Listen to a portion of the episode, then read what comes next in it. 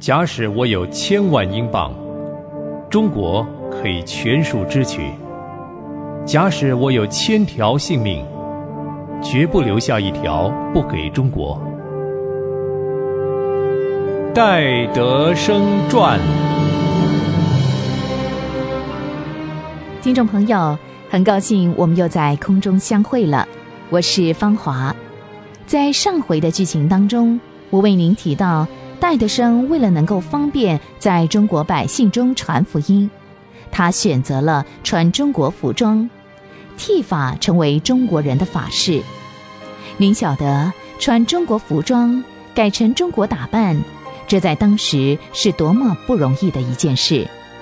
可是戴德生却愿意舍弃自我形象，变成中国人。而这么一来，他在饮食起居上面比从前方便多了。内地的百姓对他不那么大惊小怪了，就连地痞流氓一点也不注意他。同时，妇女孩子也不像从前那么怕他，真人君子也都对他产生了好感。今天我要继续为您播讲戴德生第八次的旅行步道。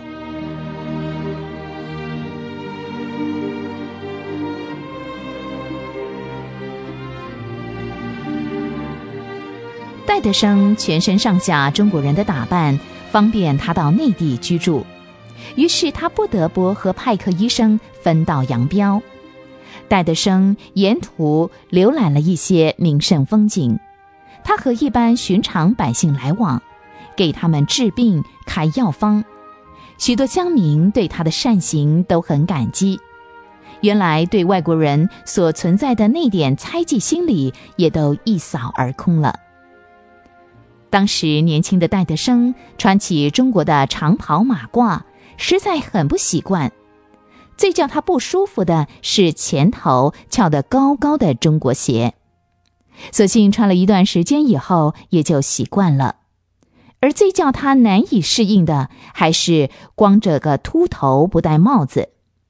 他写信的时候，还特别把这件事告诉了他的妹妹阿美丽亚。亲爱的阿美丽亚。这封信是要向你报告一桩怪事，因为写这封信的人是一个秃头、头上长了尾巴的人。我老实告诉你好了，今年八月二十三日礼拜四的晚上十一点，我叫剃头匠把我一部分头发剃掉了，剩下的头发也染黑了。第二天清早，把剩下的头发编成了一条辫子，然后。我穿上中国服装，送派克医师前往宁波。送别派克医师以后呢，沿途的三百多里，我沿路步道。现在就只剩我一个人回到上海。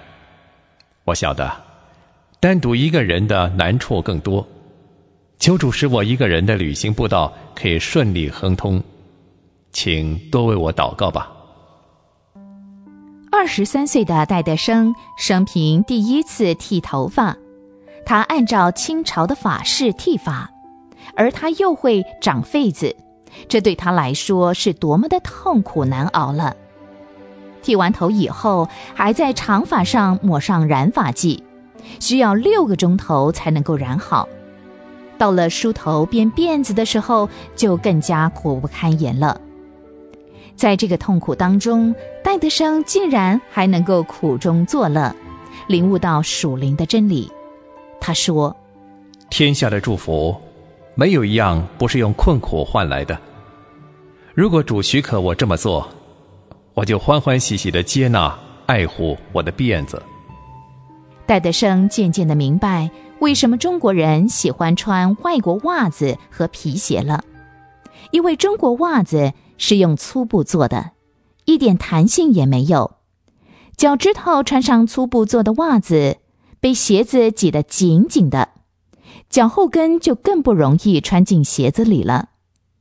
戴德生同时在他的家书里面提到，当时中国人穿的裤子很有意思。他说他从来没有看过这种衣服，裤腰比人的腰宽两尺。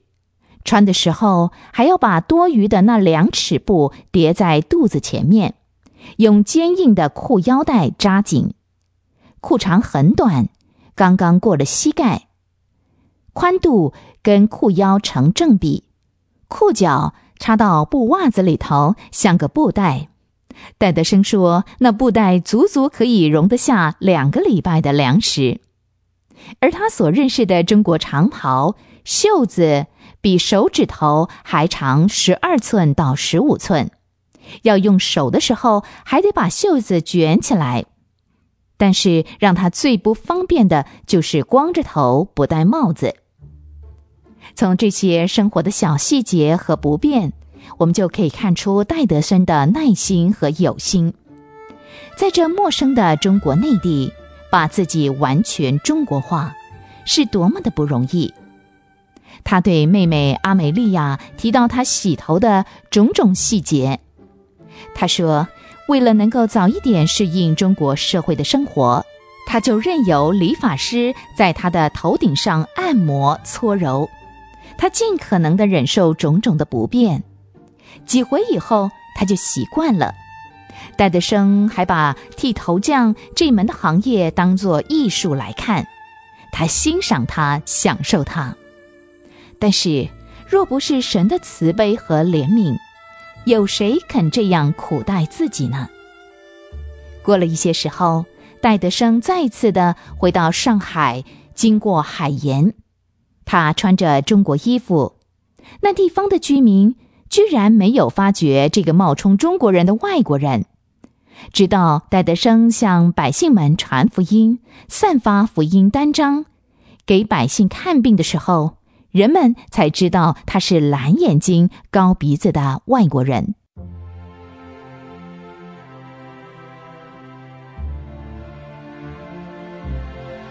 转眼间已经是初秋了，戴德生一个人在上海过着道道地地的中国人生活。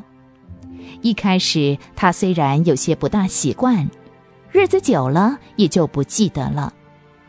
他所碰见的中国人也都对自己产生了好感，可是外国童工都不以为忤，认为戴德生学中国人的样子有点自贬身价，有失外国人传教士的高贵气质，于是就你一言我一语的乱加批评。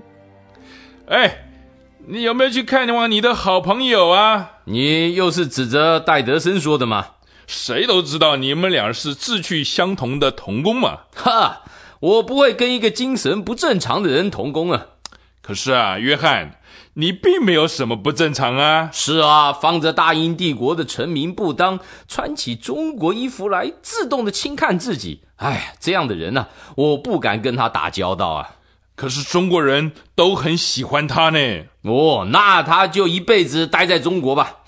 哎，他也真是有这股干劲儿。他完全不怕孤单，就好像他后悔身为一个英国人一样。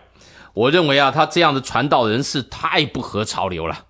可是我听几位牧师说啊，像戴德生这样的传道才合乎圣经的教训呢。呃，我才不愿意呢。我觉得啊，我肯大老远的来到中国，这个牺牲已经够大的。再叫我变成中国人要吃苦受罪，那我可吃不消了。可是戴德生一点也不怕，他还很甘心乐意嘞。当时戴德生受到西国童工朋友的误会是多么的不好受，如果没有神的爱激励他、安慰他，叫谁也忍受不住。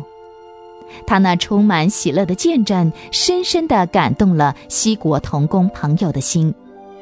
他的中国仆人桂华就是在这个时候自动的要求受洗接受主。更奇妙的是，在中国境内的外国童工都不谅解他之际，远在伦敦的朋友伯家医生却成了他天上来的帮助，还在信上鼓励戴德生要大大张口，主必大大充满。这话是可信的。人虽然小幸，神却永远不受限制。戴德生还会遭遇什么样的事情呢？欢迎您下回继续收听《戴德生传。